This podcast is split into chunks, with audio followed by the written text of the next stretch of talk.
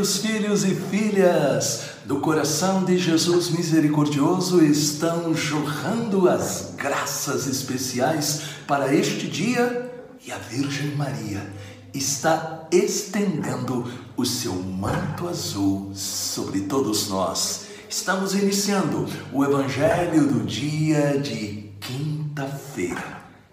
É preciso falar com Deus, mas para falar com Deus, nós temos que ouvir Deus.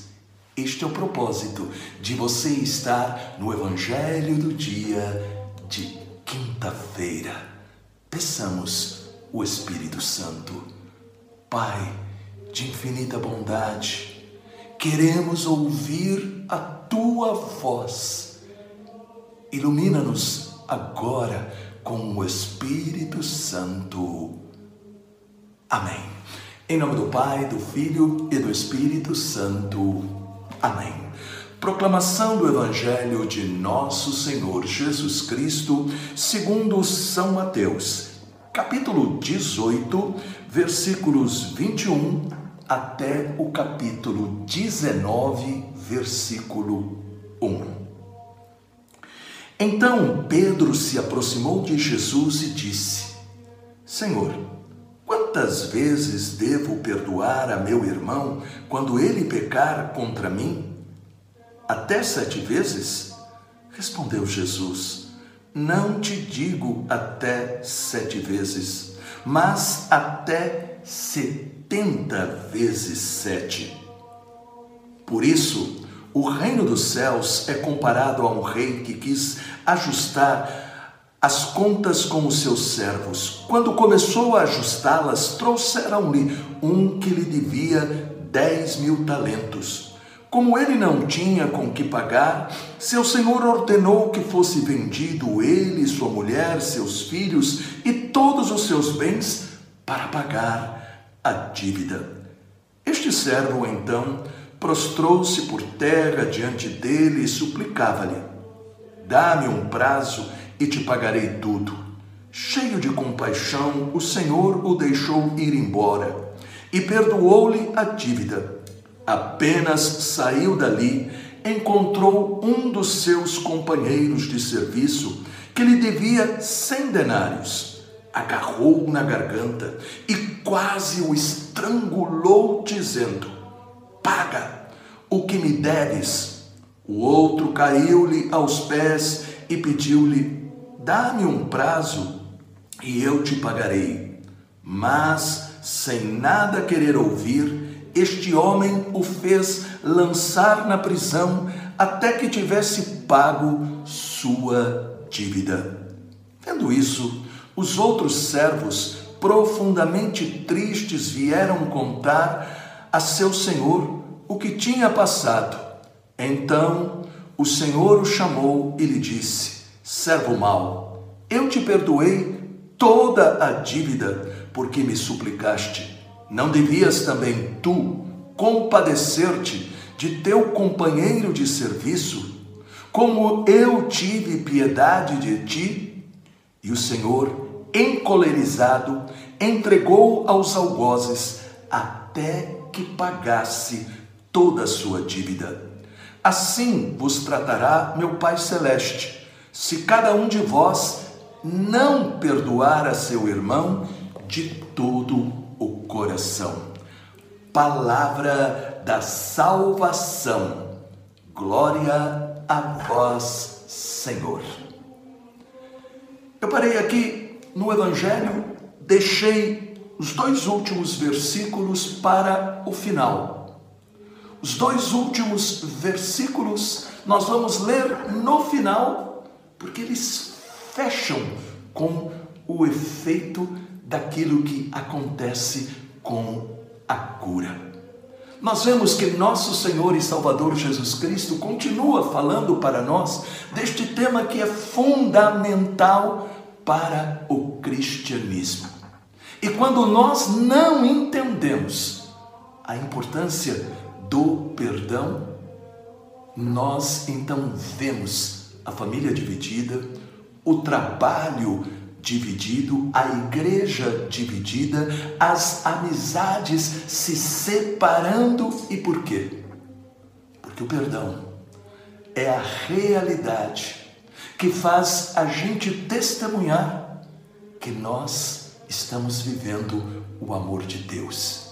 Quem não perdoa não possui em si o amor de Deus que nos perdoou na cruz do seu Filho Jesus Cristo. Portanto, aprender a perdoar aqueles que nos magoaram é provavelmente um dos maiores desafios de quem se diz cristão.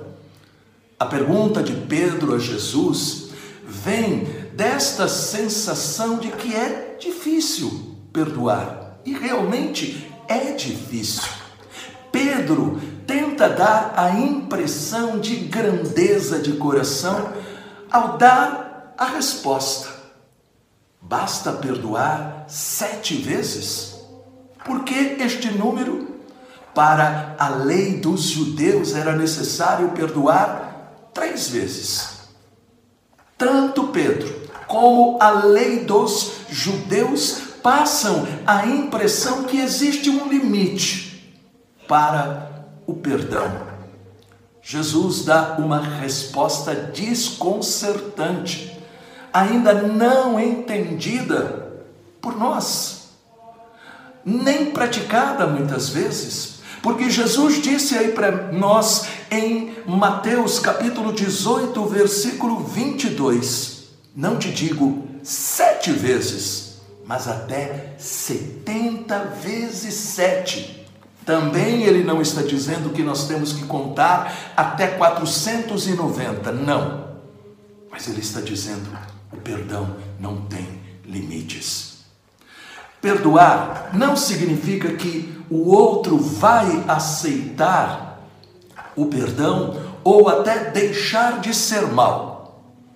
Perdoamos para merecer o perdão dado por Deus para nós na cruz de Jesus. Ele não esperou a gente mudar, ser bom, ser santo.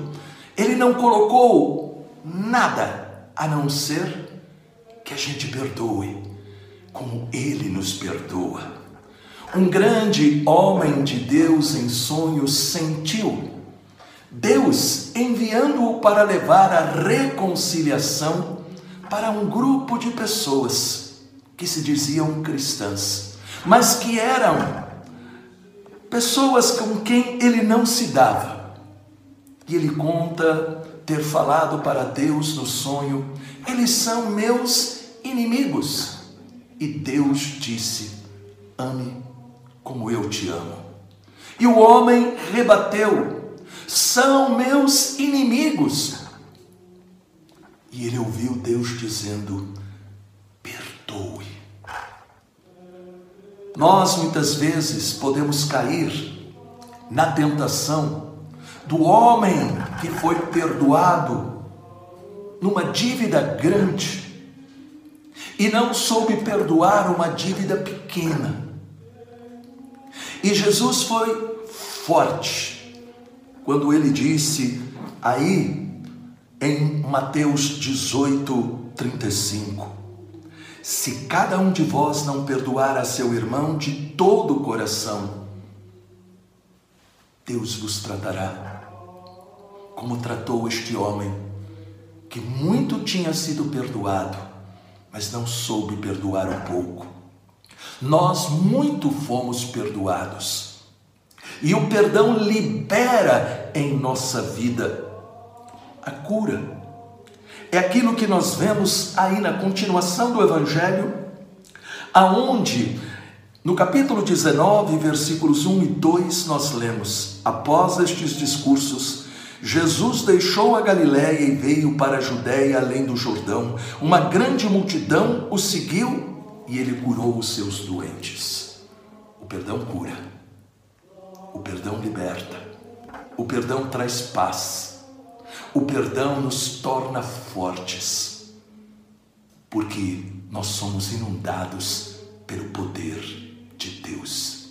Você somente perdoa Se no seu coração você se sente perdoado por Jesus, alimenta este perdão com a oração, a Eucaristia, a confissão e busca não cair na armadilha de Satanás que faz você pagar olho por olho, dente por dente. Cura-nos, Senhor. Liberta-nos, Senhor, da dificuldade que nós temos de perdoar no coração, mesmo que o outro continue sendo nosso inimigo. Que nós possamos orar por ele. Entregue a pessoa que neste momento mais magoou você e creia. O Senhor está te curando com o remédio do sangue de Jesus. Em nome do Pai, do Filho e do Espírito Santo. Amém. Deixe um comentário e compartilhe esta mensagem.